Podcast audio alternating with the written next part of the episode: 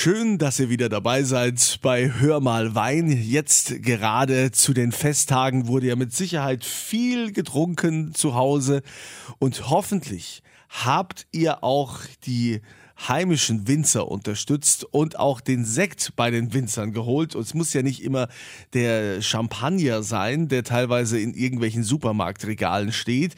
Gerade jetzt in Hinblick auf Silvester möchte ich da euch gern ein bisschen Orientierung geben, was wir letztendlich in Deutschland für tolle Sekte haben. Und unter anderem ist das ähm, Grieselsekt. Grieselsekt an der Bergstraße aus Bensheim. Ist das richtig? Da habe ich den Nico Brandner bei mir. Ja, hallo, also das ist äh, absolut richtig, genau. In der Grieselstraße in Bensheim, daher kommt es auch. Ja. Ich bin ja tatsächlich früher in Bensheim sogar zur Schule gegangen, ja. Also ich habe diese ganze Bensheim-Zeit äh, verfolgt. Gut, mittlerweile ist da nicht mehr alles so, wie das früher mal war. Ähm, aber dein Leben ist ja auch komplett umgekrempelt. Du hast ja nicht immer was mit Sekt zu tun gehabt, deshalb finde ich deine Geschichte total spannend, dass du jetzt plötzlich Sekt machst, wo du eigentlich vorher, früher noch in, in einer Bank gesessen hast. Wie kam dieser Wandel? Ja, genau. Also das war äh, die Banklehre. Das war eben das, was man so macht, wenn man jetzt die Schule beendet hat, Zivildienst und dann irgendwie nicht so genau weiß, was man machen will, dann vielleicht was Seriöses, ja, oder was so Zukunftsaussichten hat. So kam man dann zur Bank. Aber das war jetzt eben nicht so mein Herzenswunsch oder irgendwie geleitet von irgendwelchen Sehnsüchten. Und ähm, ja, dann macht man das ein paar Jahre und ich bin eigentlich im Nachhinein froh, dass es halt so gar nicht meins war, weil so hat man wenigstens dann auch irgendwie den Mumm, äh, das Ganze nochmal umzureißen und was Neues zu machen.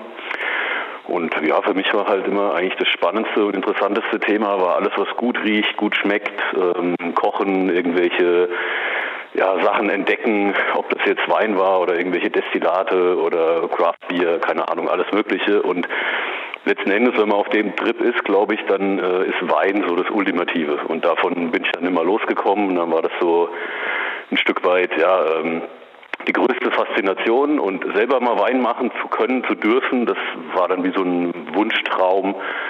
Da habe ich gar nicht so in erster Linie dran gedacht. Ich habe eher gedacht, vielleicht verkaufe ich mal Wein oder arbeite irgendwo in einer Weinhandlung oder sonst wo. Ähm, aber das war so, so der Ansporn, äh, dann zu sagen, was zu machen, wo man dann dahinter steht und wo man wirklich äh, ja, mit vollem Herz irgendwie und gern zum Arbeiten geht. Ja, aber ich meine, das, das muss doch ein riesen Aufwand gewesen sein, dein Leben da jetzt komplett äh, umzustrukturieren. Du kommst ja jetzt nicht aus einem elterlichen Weinbetrieb und ähm, das äh, ist ja alles Neuland. Das, ich meine, so ein Weingut aufzubauen, das, das kostet ja auch einen Haufen Geld. Wie hast du das gemacht? Hat dir da die Banklehre geholfen? Also Fehler war es keiner, sagen wir es mal so. Ähm, tatsächlich äh, erstmal klein angefangen, erstmal eine Ausbildung gestartet, mal beim örtlichen Winzer, den ich halt schon immer so ein bisschen äh, bewundert habe und äh, was ich ganz toll finde, was der machte. Und das war in Bürgstadt, das Weingut Fürst in Franken. Und äh, der hat mich auf die Idee gebracht, eine Lehre zu machen, dann eine duale Ausbildung in Neustadt an der Weinstraße. Ähm, da gab es diese Möglichkeit, parallel studieren und Ausbildung machen. Und dann, klar, hatte ich irgendwann den Wunsch, mal was Eigenes zu machen. Ähm, dann fehlt aber so ein bisschen das nötige Kleingeld und ähm, ein Weingut zu erben gab es jetzt gerade auch nicht. Also habe ich dann glücklicherweise jemanden kennengelernt hier in Bensheim, die Familie Streit. Die hatten ein altes Weingut, das ehemalige Staatsweingut gekauft, mitten in Bensheim und hatten keinen, der das Ganze aus önologischer, also aus Weinbau oder kellerwirtschaftlicher Sicht irgendwie leiten könnte. Und äh, da sind wir zusammengekommen, also zum Ende meines Studiums 2013. So, und äh, das heißt also, die unterstützen dich und ähm, du kannst dich da dann irgendwann freikaufen, oder wie ist das? Also wir haben, wir haben da eine gute Partnerschaft, würde ich sagen. Also sind wir beide, glaube ich, sehr zufrieden damit ähm, wo wir einfach jetzt was Neues starten konnten und es zu allem Glück auch noch funktioniert und äh, auch noch ankommt und gern getrunken wird. Und ich habe alle Freiheiten in dem, was ich für Produkte mache und wie die Sekte schmecken, was ich für Rebsorten nehme. Und also das war mein großer Wunsch. Ähm, und auch irgendwie handeln zu können wie, wie ein Selbstständiger, wie als wäre es mein eigenes Weingut. Ähm, ist trotzdem ein Riesenvorteil, dass man so eine erfahrene Unternehmerfamilie dabei hat, die sich in dem Bereich natürlich tausendmal erfahrener sind und tausendmal besser auskennen. Also eigentlich eine Win-Win-Situation. Ne? Aber wie kam dann so die Professionalisierung auf den Sekt? Man muss ja auch dazu sagen, du hast angefangen und hast plötzlich hier alle Preise abgeräumt und plötzlich, das ist ja von 0 auf 100 in die Höhe geschossen. Das Deutsche Weininstitut hat dich da auch mitgehypt. Das war ja dann sowieso auch, ich glaube, vor zwei Jahren war dann ja auch hier das große Sektjahr, wo man den Winzersekt, die heimischen Sekte auch entsprechend fördern wollte. Und da warst du ja auch ganz vorne mit dabei. Ja, also das ist äh, immer noch ein bisschen surreal, wie das alles gelaufen ist. Also wenn man überlegt, ähm, 2013 angefangen und da war es wirklich nur eine kleine Menge und völlig grün hinter den Ohren, völlig ahnungslos eigentlich und äh, konnte wirklich schlecht schlafen. Also das war immer so eine gewisse Unruhe, eine gewisse äh, ja, Unsicherheit, macht man jetzt das Richtige. Und dann jetzt über die paar Jahre diese Position zu haben, das hat auch viel damit zu tun, dass äh, Sekt im Endeffekt äh, einen Hype gekriegt hat oder eine, eine, einen starken Aufschwung. Also da gab es auch andere Weingüter, auch in der Pfalz und sonst wo, die, die dafür gesorgt haben, so wie zum Beispiel Mathieu Kaufmann äh, in Deidesheim mit von Buhl oder auch vorher schon Volker Raumland äh, in Rheinhessen, ähm, die halt schon viele Jahre gezeigt haben, dass es Sekt auf dem Top-Niveau gibt. Aber irgendwie um diese Jahre rum ist nochmal einiges passiert und es gab nochmal die Aufmerksamkeit. Also wir haben die richtige Nische zur richtigen Zeit auch getroffen, ne, würde ich sagen. Ja, aber du, du musst ja auch vieles richtig gemacht haben. Also wie bist du denn an den Sekt rangegangen? Was, was war so deine Herangehensweise, um einen guten Sekt zu machen, dass der auch letztendlich auch so erfolgreich ist? Also ganz grob gesagt war es das, was mir schmeckt, das, was mir gefällt. Und ich habe mich einfach, äh, was man sich so umguckt oder wo man arbeitet, man nimmt überall was mit. Man will es ja nicht genauso machen, man will es nicht kopieren, aber ja, man ist da immer inspiriert. Und da hat sich irgendwie so ein Bild im Kopf ergeben und das habe ich dann eigentlich versucht, eins in eins zu umzusetzen. Und dass das dann so ankommt, äh, alles sehr erfreulich. Ja. ja, also wie, wie machst du denn deine Sekte? Also wie lange sind die auf der Hefe oder wir müssen das ja im Prinzip auch so transparent erklären, dass es auch jeder versteht, der eigentlich ähm, mit Sekt noch nie was zu tun hatte. Ähm, also es ist jetzt nicht so, dass quasi hier irgendwie so aus einem Tank quasi nur Flaschen da abgefüllt werden und, dann, und dann werden die ins Regal gestellt, sondern das ist ja echte Handarbeit und äh, Knochenarbeit. Das geht ja schon los bei der Ernte, die recht früh anfängt. Ne? Es ist ja oft so, dass äh, gerade für den Sekt der Grundwein da auch äh, früher geerntet werden muss als für einen Wein. Aber das kannst du ja jetzt mal die Schritte erzählen. Ja, also genau, das ist vielleicht so ein Irrglaube oder was, was vielleicht auch vielfach so gehandhabt wurde, dass man ähm, Sekt einfach als einen Wein sieht, dem man Kohlensäure gibt, so ungefähr, oder mit Kohlensäure versetzt oder was da alles äh, rumschwirrt tatsächlich muss man schon von Anfang an eigentlich darauf ausgerichtet sein und genau, also schon im Weinberg eigentlich anfangen, ähm, die Trauben ein bisschen von der Reife eher verzögert, eher Weinberge, die später reifen, die eine gute Säurestruktur haben. Also was wir wollen im, im Sekt oder im Schaumwein generell, ist eigentlich Frische, Eleganz, Leichtigkeit. Also eigentlich so dieses Paradoxe aus, ähm, ja, das ist was extrem leichtes, unbeschwertes, was man wirklich äh, flaschenweise am liebsten äh, runterkippen möchte, aber trotzdem komplex ist. Ja, und das ist, ist eigentlich mein Ziel beim Sekt. Und äh, da versuche ich hinzukommen, indem wir eben, wie gesagt, sehr, ja, äh, sehr, sehr knackige Trauben ernten, also nicht zu reif, gute Säure. Dann machen wir sogenannte Low Intervention Weine, also das heißt, wir versuchen möglichst wenig einzugreifen. Es soll nicht geschönt werden. Es wird spontan vergoren, spontaner Säureabbau. Es wird ganz wenig Schwefel genommen, keine Enzyme zum Klären. Also all so eine Sachen versuchen wir zu verringern, weil ich eigentlich dieses Naturbelassene, das was die Traube halt mitbringt, das möchte ich eigentlich möglichst unverzerrt auch auf die Flasche bringen. Das würde ich mit jedem Wein so machen, ähm, aber auch für Sekt, finde ich, ist das, ist das eine gute Sache. Und dann lassen wir das Ganze eben ein Jahr lang bei uns im Keller, quasi als Grundwein. Ähm, die ganzen Trauben ist immer Handlese, wird schon gepresst und in kleinen Kisten transportiert, so wie in der Champagne. Äh, ein Jahr auf der Vollhefe ohne Filtration äh, und dann erst kommt die Abfüllung, die Tirage. Also dann wird der Grundwein mit 24 Gramm Zucker versetzt und mit einer Sekthefe kommt in die Flasche, wird mit einem Kronkorken verschlossen und dort äh, kann dann die Hefe aus dem Zucker, ungefähr 50-50, äh, wandelt sie dann um in Alkohol und CO2, also Kohlensäure. Und so kriegen wir Sektbardruck auf unsere Flaschen. ab da beginnt dann das viel zitierte äh, Hefelager oder die, die Lagerzeit auf der Flasche. Und die machen wir mindestens zwei Jahre für unsere Basis, drei Jahre für die Mitte und dann vier oder mehr Jahre für die Top-Range. Und äh, irgendwann müssen wir es dann noch degorgieren, das heißt, die Hefe muss wieder raus. Wir rütteln, das kennt man ja so, das Rüttelpult. Äh, inzwischen geht es auch mechanisch in, in Maschinen, die das automatisiert machen. Und äh, da wird noch die Süße eingestellt, das ist dann die Dosage. Aber ganz viele unserer Sekte sind einfach Brüt Natur. Das heißt, da wird einfach nur die Hefe entfernt. Es gibt keinen Schwefel, keinen Zucker, keinen Zusatz. Einfach wieder Korken drauf und dieses Müsli und fertig ist der Sekt. Ja, also das so grob umrissen ist so das Rezept. Also das ist sozusagen die sogenannte Zero-Dosage, ja? Also genau, da kommt, kommt ja. nichts dazu. Ja, also so machen wir wirklich einen guten Teil unserer Sekte. Und welche Grundweine nutzt ihr da? Ist das dann eine Art Cuvée oder ist, Hm? ist das reiner Riesling oder was ist das? Also in, in diesem Sinne, eigentlich ist es fast immer eine Cuvée, weil eine Cuvée ist es ja dann auch, wenn es äh, könnte eine Rebsorte alles sein, alle Bestandteile, aber kommen aus unterschiedlichen Parzellen, auch mal aus unterschiedlichen Jahrgängen.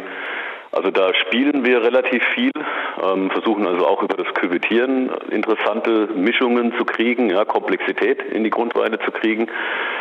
Äh, Es gibt dann aber schon Sekte, die eben Rebsorten rein sind, so wie Riesling und äh, auch verschiedene Burgunder, wie Spätburgunder und Chardonnay.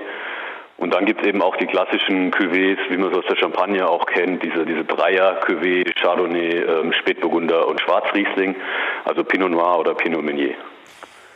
Du machst ja im Prinzip, äh, also ich meine, das ist das kleinste Anbaugebiet, die Bergstraße. Da hast du deine, deine Grundweine her, da stehen die, die Reben und da sind, wachsen natürlich dann auch die Trauben, aus denen letztendlich dieser Sekt entsteht. Was ist denn jetzt der Unterschied zur Bergstraße, ähm, wenn du die nimmst und die Mosel?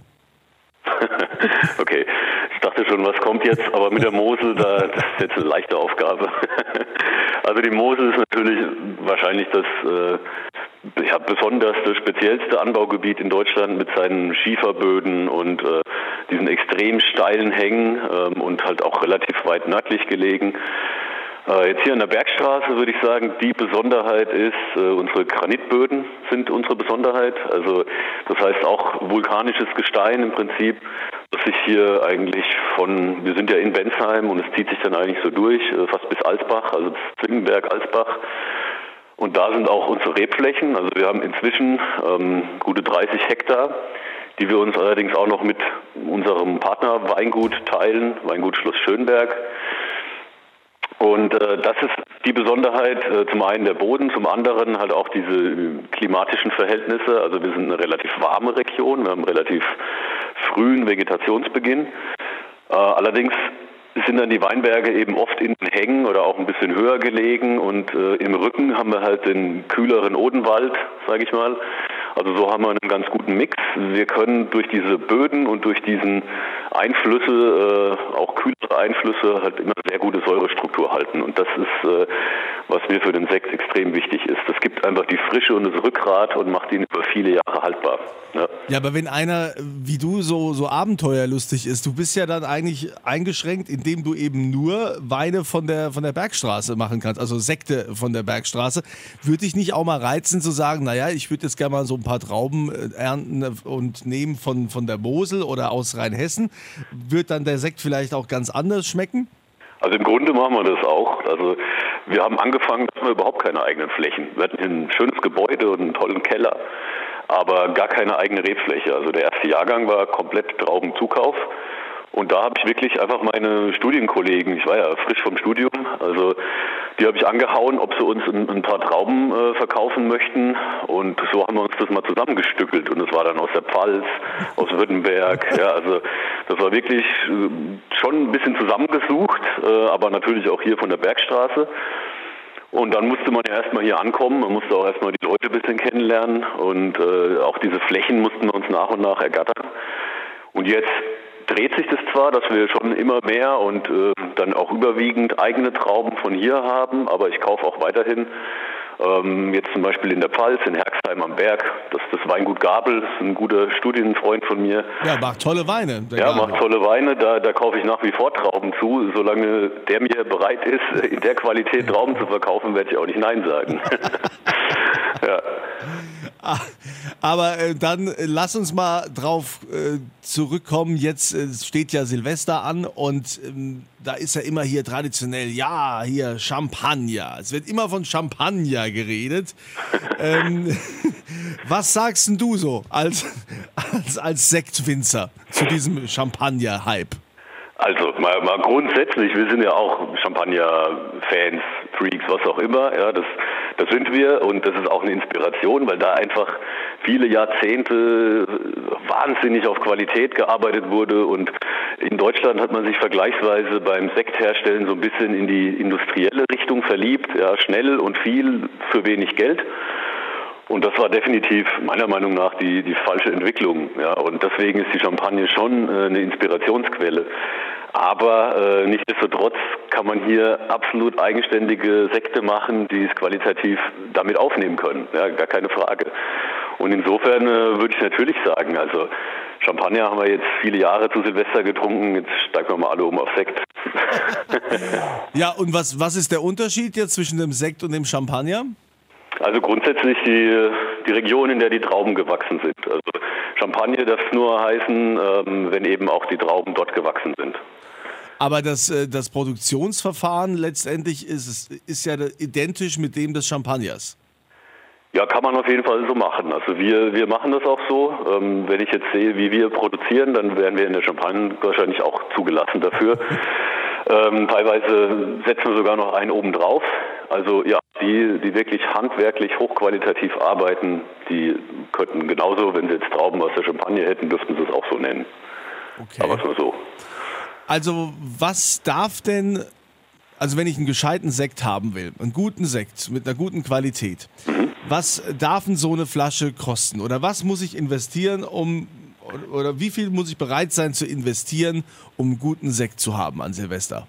Ähm, da könnte ich jetzt einfach unsere Preisliste schicken. Nein, aber ähm, im Ernst, also ich denke, wenn man sieht, was dahinter steckt und gerade auch hier zwei Jahre Hefelager, ähm, das Ganze beim Auspressen ein ganz wichtiger Faktor. Wir holen nur 50 Prozent bis 55 Prozent des Saftes. Wenn ich einen Weißwein mache, hole ich da 75 oder 78 Prozent raus. Also sind viele so Kostenfaktoren, die man bewusst eingeht, weil man die Qualität will. Also lange Rede, kurzer Sinn, ich würde sagen irgendwo bei 15 Euro sind wir da eigentlich. Ja. Es gibt tatsächlich noch Schnäppchen, weil noch viele, die jetzt in Deutschland hochwertigen Sekt machen, ähm, noch so ein bisschen die Preise, sagen wir mal, sehr stark daran orientiert haben, was insgesamt auf dem Sektmarkt so passiert. Und das sind dann im Endeffekt schon auch noch Schnäppchen. Ja, aber für das, was wir da reinstecken, also 15 Euro, ist eigentlich so ein Richtwert. Da, da geht's los. Also dafür habe ich dann auch eine, eine gute Flasche Sekt und äh, garantiert kein Kopfweh. Kommt halt immer auf das Mischungsverhältnis drauf an, was man noch so dazu trinkt. Ja, genau. Sonstige Konsum, dafür können wir nichts. Ne? Ja. ja, also ihr könnt euch natürlich äh, das Geld auch sparen erstmal, denn äh, ich verlose natürlich auch wieder welchen. Ähm, und zwar den Grieselsekt natürlich vom Nico Brandner auf meiner äh, Kunze Facebook-Seite. Da einfach draufklicken. Und natürlich werden die Sekte jetzt ähm, in diesem Jahr wahrscheinlich nicht mehr bei euch ankommen. Da könnt ihr euch dann nächstes Jahr drauf freuen. Vielleicht seid ihr auch mutig und äh, besorgt euch jetzt vor Silvester noch einen ordentlichen ähm, Winzersekt. Ähm, wo geht denn die Reise noch hin, Nico? Was hast du denn, was hast du denn noch vor? Ich meine, wenn man so steil gestartet ist wie du, ähm, da, das ist, ist, ist ja schon irgendwie Wahnsinn, das muss man erstmal alles begreifen.